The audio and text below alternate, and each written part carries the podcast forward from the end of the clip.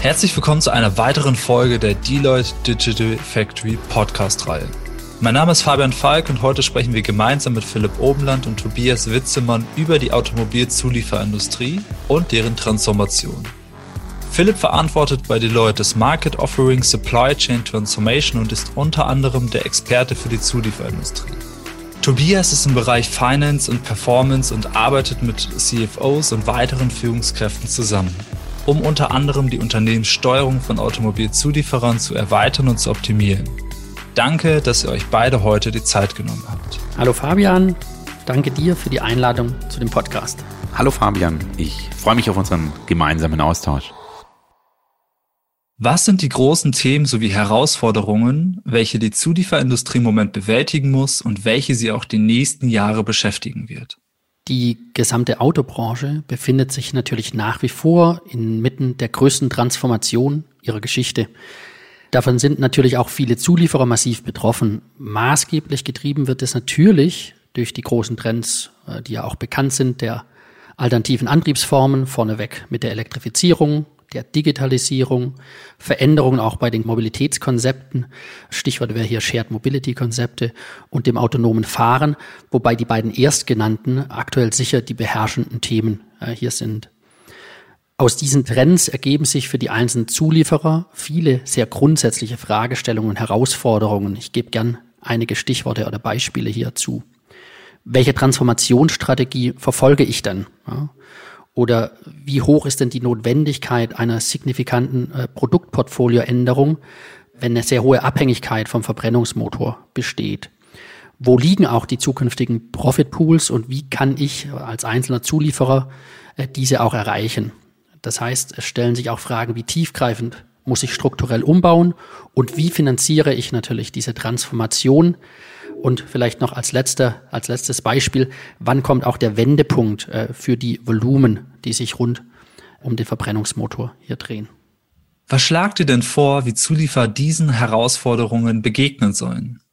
Eine wesentliche Schwierigkeit ist natürlich für jeden Zulieferer, dass die zukünftige Entwicklung nicht vorhersehbar und mit großer Unsicherheit behaftet ist.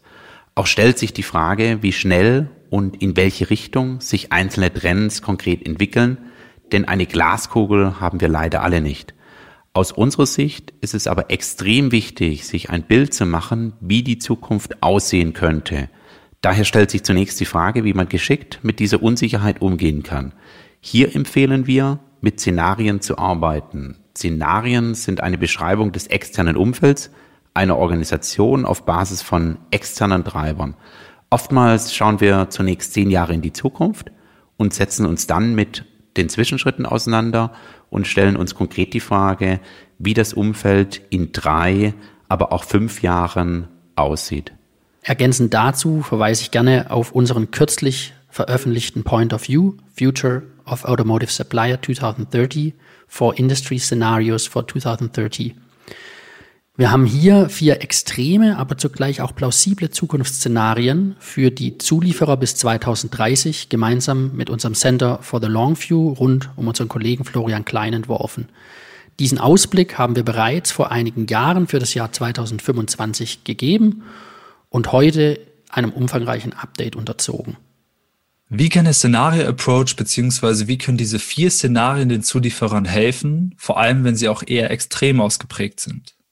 Naja, zunächst ist es mal sehr wichtig zu verstehen, dass die Szenariotechnik natürlich nicht die eine wahre Zukunft abbilden kann, aber dabei hilft, Annahmen kritisch zu prüfen, Optionen aufzuzeigen und dadurch am Ende natürlich auch bessere Entscheidungen treffen zu können. Es geht auch nicht darum, jedes Szenario zum Beispiel mit einer bestimmten Eintrittswahrscheinlichkeit zu belegen. Ziel ist es vielmehr plausible, wenn auch extreme Szenarien bereitzustellen. Dabei wird dann immer ein ganzes Narrativ für jedes Szenario erzählt, welches auf umfangreichem Research und darauf aufbauend auf der Analyse auch der Kerntreiber der Industrie sowie auf Experteninterviews beruht. Aus Deloitte-Sicht haben wir hier eben vier Szenarien jetzt wieder bereitgestellt und diese können aber natürlich gerne dann individuell und spezifisch auch auf die Situation eines einzelnen Zulieferers weiter zugeschnitten und angepasst werden. Gegen die dann aufgezeigten möglichen Welten von morgen kann die eigene Strategie sozusagen einem Stresstest unterzogen werden. Bin ich auf alle Szenarien vorbereitet und wenn ja, wie gut? Ist meine Strategie in jedem Szenario robust? Falls nein, an welches Szenario glaube ich und was muss ich anpassen, um hierfür robust aufgestellt zu sein? Gibt es für mich überhaupt eine Strategie, die in jedem Szenario robust ist? Oder auch, welche Weichen muss ich heute stellen, beziehungsweise welche Entscheidungen muss ich heute treffen, wenn ich an ein bestimmtes Szenario besonders glaube?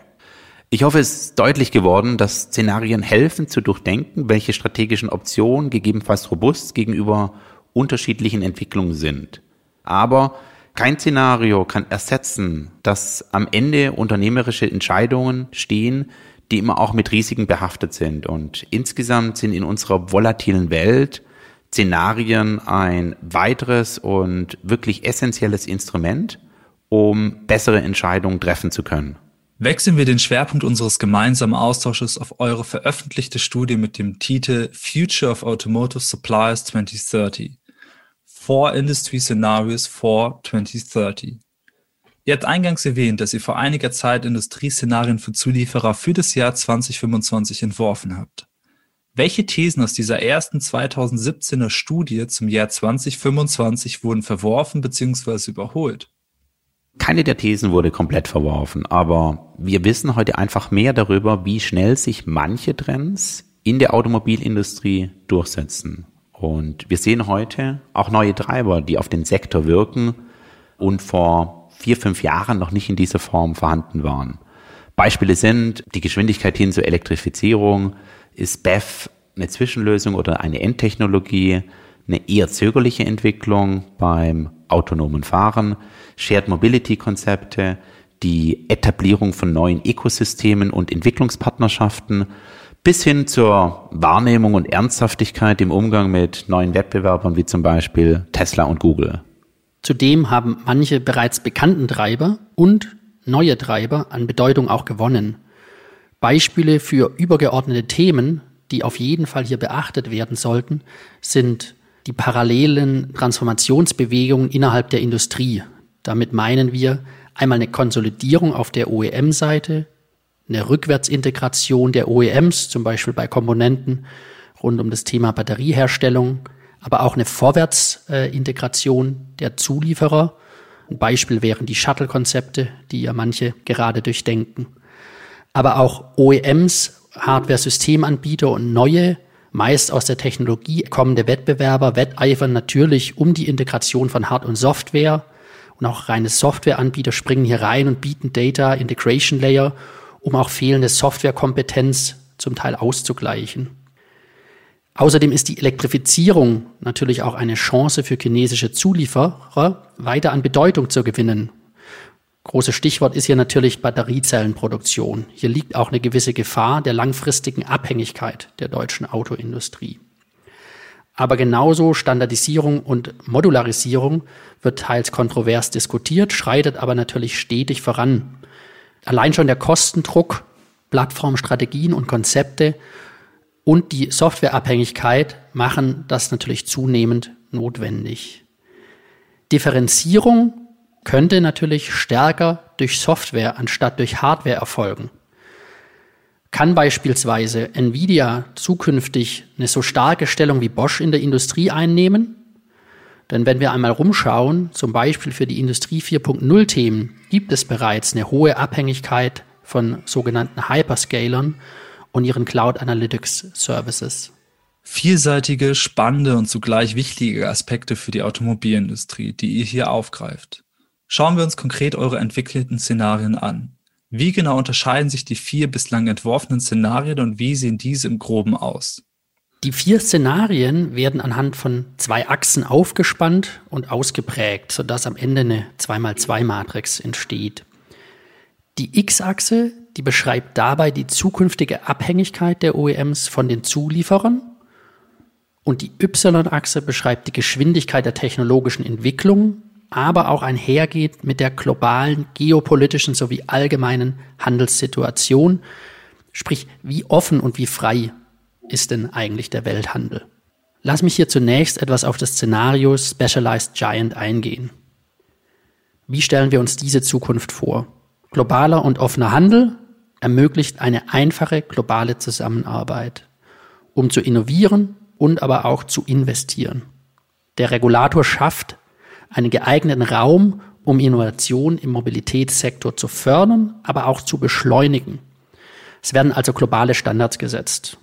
Autonomes Fahren, Elektrifizierung und neue Mobilitätskonzepte entwickeln sich zügig und bekommen auch Rückenwind durch große Investments. Aber entscheidend, sie werden auch angenommen und nachgefragt. In einer solchen Welt ist elektrisch der Standard. Carsharing und Ridehailing sind weit verbreitet. Digitale Dienste sind im Auto etabliert. Die Mobilitätsanbieter und Tech-Firmen, die kollaborieren mit dem Ergebnis, dass die privaten Autos an Bedeutung verloren haben, was sich natürlich am Ende auch auf das Salesvolumen insgesamt auswirkt. Manche traditionellen Zulieferer können diese Entwicklungsgeschwindigkeit nicht mitgehen, was natürlich neuen Spielern den Markt öffnet. Durch die geringeren Handelsbarrieren festigen Firmen ihre Vorherrschaft, die skalieren und oder auch die Innovationen finanzieren können. Traditionelle OEMs haben ebenfalls teils Schwierigkeiten, zum Beispiel im Bereich der Softwarekompetenz mitzuhalten und bilden dann Allianzen mit großen Tech-Firmen oder auch Mobilitätsanbietern. Diese Situation schafft für Hard- und Softwarezulieferer Raum, sich zu differenzieren und es stehen dadurch eben spezialisierte Giants. Zum Beispiel für das Thema Batterie, für Sensoren, was natürlich im Gegenzug auch die Auswahl der OEMs weiter beschränkt, wenn sie jedenfalls State of the Art in ihrem Fahrzeug verbauen wollen. OEMs, die standardisieren weiter Teile und Plattformen, was die Kernzulieferer natürlich am Ende zusätzlich noch reduziert und zu weiteren Abhängigkeiten führt. Die Tech-Giganten befinden sich hier eher im Fahrersitz in dieser Welt. Da viele Geschäftsmodelle auch stark von Connected Software abhängen, haben eben die Tech-Giganten eine sehr starke Position. Dadurch schwindet am Ende auch die Stärke der traditionellen OEMs im Vergleich zu diesen großen spezialisierten Giants und es existiert eben eine hohe Abhängigkeit von den Zulieferern. Demgegenüber zeichnet das Szenario Lonely Road ein eher unschönes Szenario. Es beschreibt das Gegenteil zum vorherigen Szenario Specialized Giants. Wir sehen hier hohe Handelsbeschränkungen, viele Regulierungen, all das hindert das Wachstum und es existiert ein regionaler Fokus und starker Schutz der Firmen im eigenen Land. Der Markt ist fragmentiert und Standards setzen sich nur schwer durch. Die hohe Intransparenz und Komplexität macht die Gestaltung internationaler Partnerschaften schwierig. Wachstum und Innovationskraft sind limitiert und es gibt auch einen mangelnden Push durch den Regulator und den Konsumenten in Richtung Klimaneutralität, was alternative Konzepte wie zum Beispiel Ride-Hailing ähm, unlukrativ gestaltet und der private Autobesitz äh, weiterhin den Standard darstellt. Der Ersatz des Verbrennungsmotors geht in vielen Regionen eher langsam voran, was das Umdenken in der Gesellschaft zum Thema Mobilität verlangsamt. Die notwendige Infrastruktur wird nur langsam ausgebaut ohne diesen Schub und fehlenden Wettbewerb durch Mobility und Tech-Firmen bleiben die traditionellen OEMs das Gesicht der Mobilität. Die OEMs wiederum versuchen, End-to-End-Fähigkeiten entlang der lokalen Supply Chains auszubauen, inklusive in dem Thema Softwarekompetenz, eigenen äh, Betriebssystemen und äh, Plattformen. Der eher lokale Fokus erschwert es den Zulieferern, ihre Innovationen zu skalieren und sie bleiben stark von den spezifischen OEMs abhängig.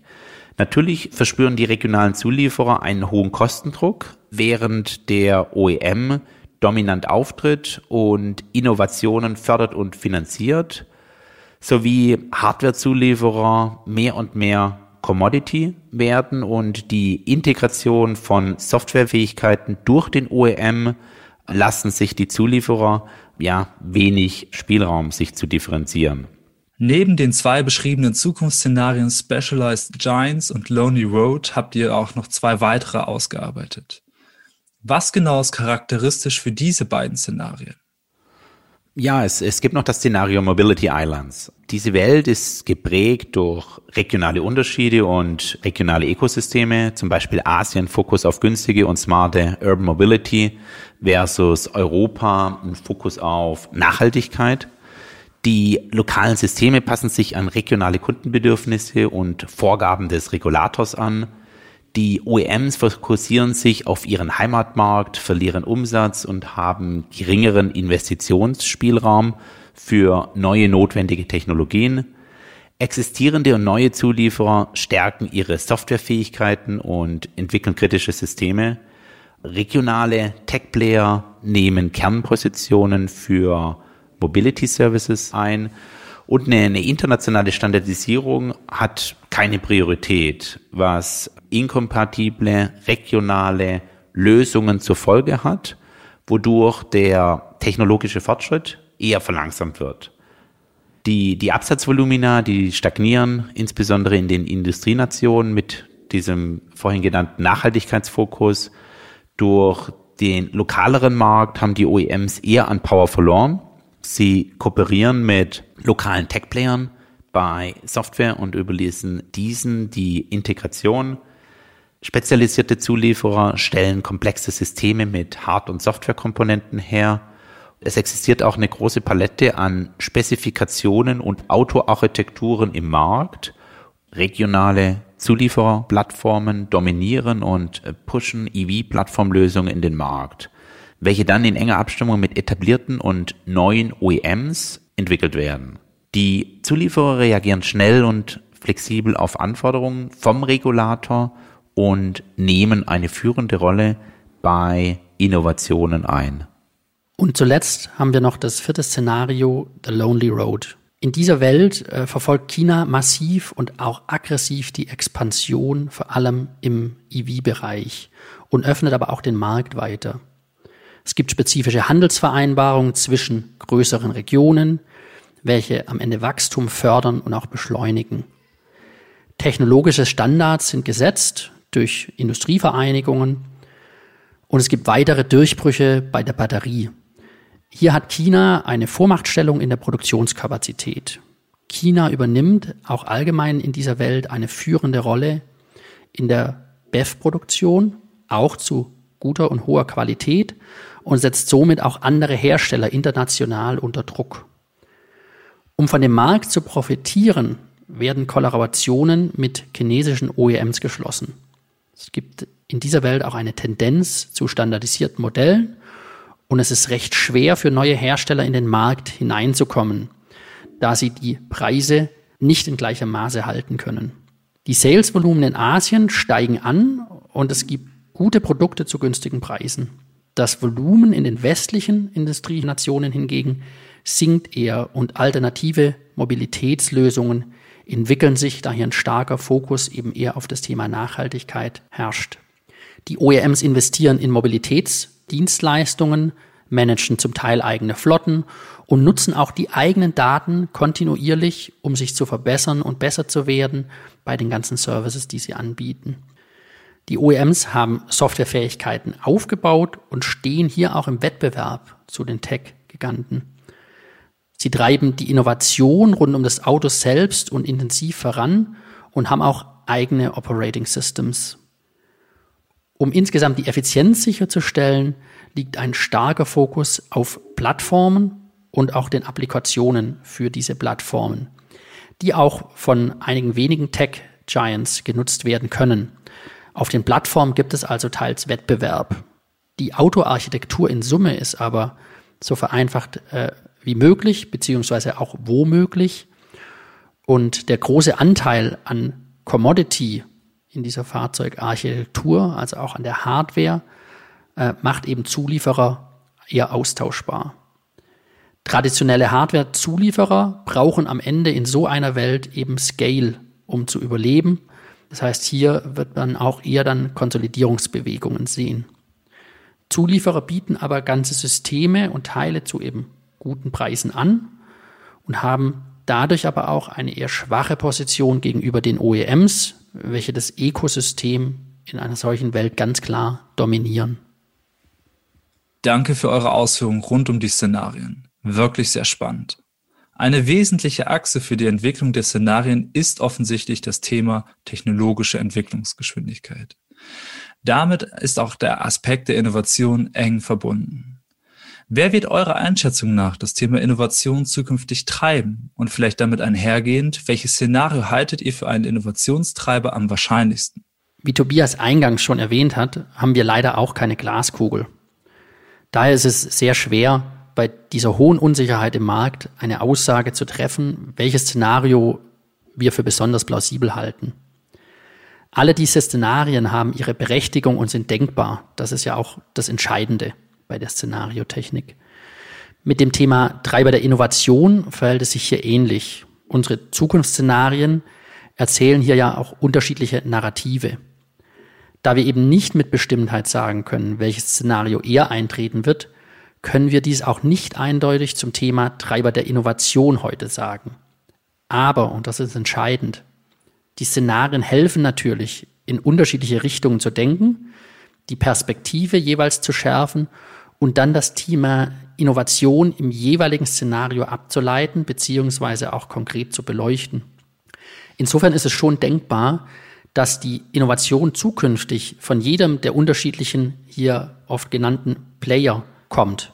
Sprich vom traditionellen OEM bis hin zu den neuen OEMs, von den Tech-Playern oder auch von den Zulieferern. Abhängig jeweils natürlich auch von dem entsprechenden konkreten Thema beziehungsweise auch dem Komponentenbereich, über den wir hier sprechen. Am Ende wird es aber die Zukunft zeigen. Das Spiel ist hier aus unserer Sicht doch recht offen. Und unabhängig davon sind wir uns wohl alle einig, dass die deutsche Automobilindustrie hier auch zukünftig eine wichtige Rolle spielen muss. Der Zug fährt hier allerdings schnell und es wird sicher auch Firmen geben, die diese Geschwindigkeit nicht mitgehen können.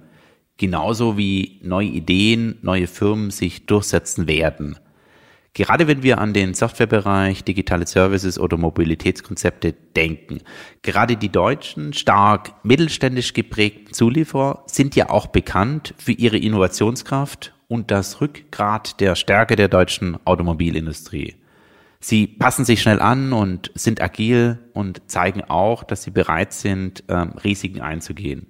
Und natürlich gibt es auch die Dickschiffe unter den Zulieferern, die an vielen Fronten der Transformation aktiv dran sind und Innovationen erbringen. Aber die Konkurrenz schläft auch hier nicht. Wenn Zulieferer die erarbeiteten Zukunftsszenarien als Basis nehmen, beziehungsweise diese für die individuelle Situation spezifiziert wird, was wird dann in einem nächsten Schritt konkret damit gemacht?